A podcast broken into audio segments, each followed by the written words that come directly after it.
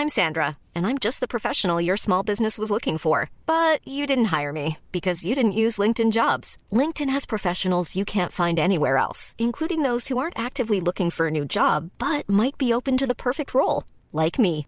In a given month, over 70% of LinkedIn users don't visit other leading job sites. So if you're not looking on LinkedIn, you'll miss out on great candidates like Sandra. Start hiring professionals like a professional. Post your free job on linkedin.com/people today. Bonjour, dans cet épisode, je vais vous donner les 5 choses que les managers devraient faire tous les jours. Je suis Gaël Châtelain-Berry, bienvenue sur mon podcast Happy Work, le podcast francophone audio le plus écouté sur le bien-être au travail. Alors, le management, vous allez peut-être lire ou entendre des choses qui vont vous expliquer que c'est extrêmement compliqué. Eh bien, moi-même, j'ai été manager pendant un peu plus de 20 ans et je peux vous l'assurer, c'est avant toute chose une question de bon sens pour être un bon manager. Et il y a quelques règles, quelques choses à appliquer. Et ça, c'est ce que je vous explique dans certains épisodes de Happy Work. Et dans cet épisode, j'ai choisi de vous parler de cinq habitudes qui me semblent extrêmement importantes et vous allez voir qui ne sont pas très compliquées. La première chose à faire pour un manager, c'est d'appliquer une bonne communication avec son équipe. Et cela commence dès le matin. Saviez-vous que l'une des premières causes de démotivation dans les équipes, c'est le fait que le manager ne dise pas bonjour le matin et ne demande pas comment ça va? Et oui, cela peut sembler fou, mais visiblement, certains managers oublient les basiques que notre cher père et notre chère mère nous ont appris quand on était petit. En fait, un manager doit être connecté avec son équipe. Et pour être connecté, il faut communiquer de façon claire, de façon efficace.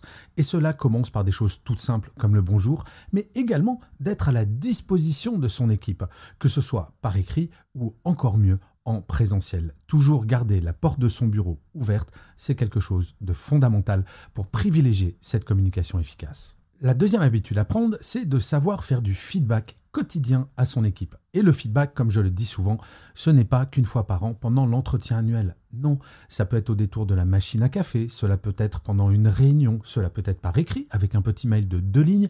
Bref, un manager ne devrait pas passer une seule journée sans à minima faire un feedback, qu'il soit positif ou constructif, à chaque membre de son équipe. Oui, une équipe a besoin de ce feedback pour progresser, pour se sentir valorisé, pour se sentir reconnu dans son travail, car nous avons toutes et tous besoin de reconnaissance dans notre travail. Et donc, le manager doit donner cette reconnaissance.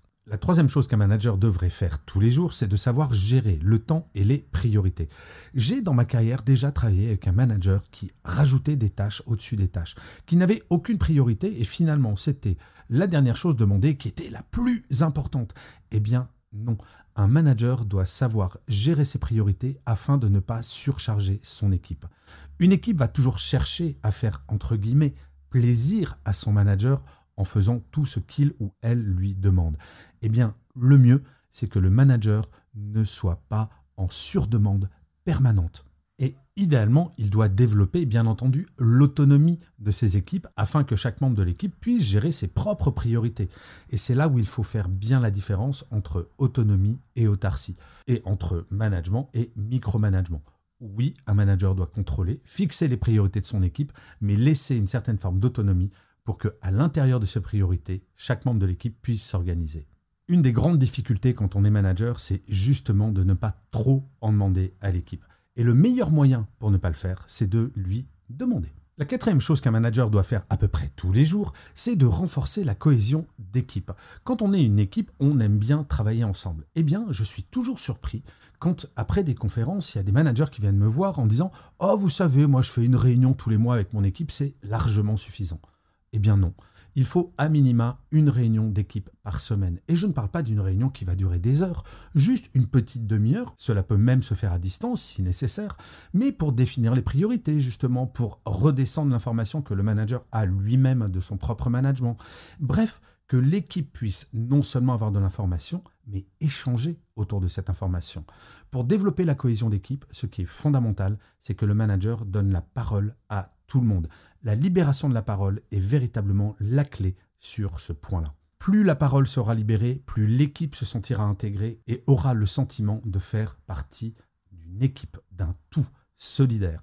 C'est le manager qui va développer cet état d'esprit. Comme je le dis très souvent pendant mes conférences, Une équipe ressemble à son manager. Si vous êtes manager quand vous écoutez cet épisode, si vous souhaitez une équipe qui va être créative, qui va être ouverte, qui va être transparente avec vous, soyez-le. Et enfin, et ce n'est pas le moins important, un manager devrait tous les jours pratiquer l'auto-évaluation et l'auto-amélioration. Oui, en fin de journée, un manager devrait se poser deux questions. Qu'est-ce que j'ai fait de bien? Qu'est-ce que j'aurais pu faire de mieux en tant que manager? Il ne s'agit pas de se flageller avec des orties fraîches, mais en tout cas de se poser la question en tant que manager, comment est-ce que j'aurais pu mieux gérer mon équipe? Comment j'aurais pu lui donner plus de moyens humains pour se sentir bien dans ses baskets, pour faire son travail? Bref, analyser sa journée en tant que manager. Bien souvent, quand on est manager, on est focalisé sur ses objectifs à court terme car nous avons également en tant que manager un manager à qui nous devons rendre des comptes. Eh bien, il est important en fin de journée d'essayer de s'extraire de cette pression que l'on peut avoir parfois en tant que manager de sa propre hiérarchie. L'idée, bien entendu, pour le manager, c'est de lui-même progresser. C'est très difficile d'être manager et de réussir à progresser en tant que manager. Donc faire cette introspection quotidienne, c'est un très bon moyen pour progresser tous les jours et parfois même, si jamais vous vous posez, si vous êtes manager, des questions, osez en parler à votre équipe de façon totalement transparente, car votre équipe a aussi des choses à vous dire pour que vous deveniez un meilleur manager. Bref, vous voyez, ces cinq points ne sont pas extrêmement compliqués à mettre en place. Je pense surtout au premier, le fait de réapprendre à dire bonjour le matin. Mais si vous appliquez ces cinq points, vous allez voir que petit à petit, vous allez progresser en tant que manager et surtout, votre équipe va reconnaître vos qualités de manager. Et ça, c'est quand même extrêmement agréable. Je vous remercie mille fois d'avoir écouté cet épisode de Happy Work ou de l'avoir regardé si vous êtes sur YouTube.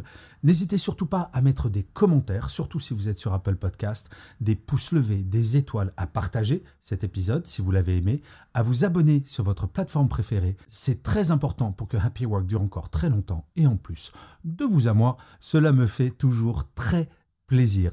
Je vous dis rendez-vous à demain et d'ici là, plus que jamais, prenez soin de vous. Salut les amis.